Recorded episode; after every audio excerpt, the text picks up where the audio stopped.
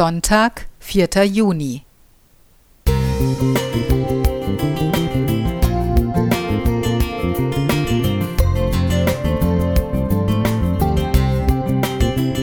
Ein kleiner Lichtblick für den Tag.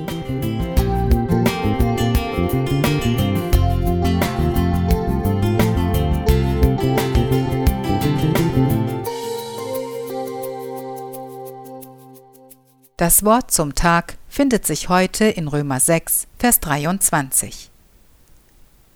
Denn der Sünde sollt ist der Tod, die Gabe Gottes aber ist das ewige Leben in Christus Jesus, unserem Herrn. Kennen wir nicht alle den Moment, in dem man das Chaos in der Wohnung oder das Unkraut, das im Garten die Blumen überwuchert, nicht mehr ertragen kann? Am liebsten würde man das Unschöne so verstecken, dass man es nicht mehr sehen muss, und die Augen davor verschließen. Aber wäre das langfristig sinnvoll oder hilfreich?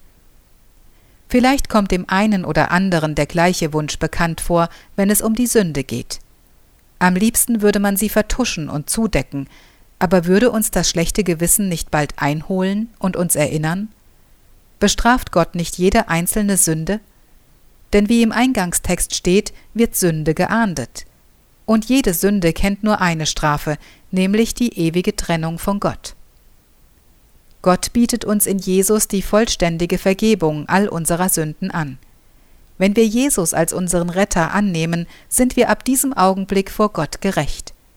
Er hält uns keine unserer Sünden aus der Vergangenheit, Gegenwart oder Zukunft vor. Schließlich hat er alles vor rund 2000 Jahren durch seinen Tod am Kreuz getilgt. Gott weiß von unserem sündigen Verhalten, vor ihm können wir es nicht verbergen. Doch er vergibt uns, wenn wir ihn um Verzeihung bitten und unsere Fehler bereuen. Jesus will uns erretten, mit uns zusammen sein und uns das ewige Leben schenken, ohne Gegenbedingungen, sondern allein aus Gnade. Jesus zerreißt die Verbindung von Tod und Sünde und befreit die Menschen durch seine Vergebung vom Tod. Unser Sündenkonto ist bei Gott auf Null gesetzt, indem wir immer wieder, Tag für Tag, aufs Neue den Glauben wagen. Den Dreck und die Unordnung in unserer Wohnung müssen wir hingegen schon selbst beseitigen und das Unkraut im Garten jäten. Danach fühlen wir uns aber meistens besser und freier. Wir können uns nach getaner Arbeit an einer sauberen Wohnung erfreuen oder eben auch an dem Garten in seiner vollen Pracht.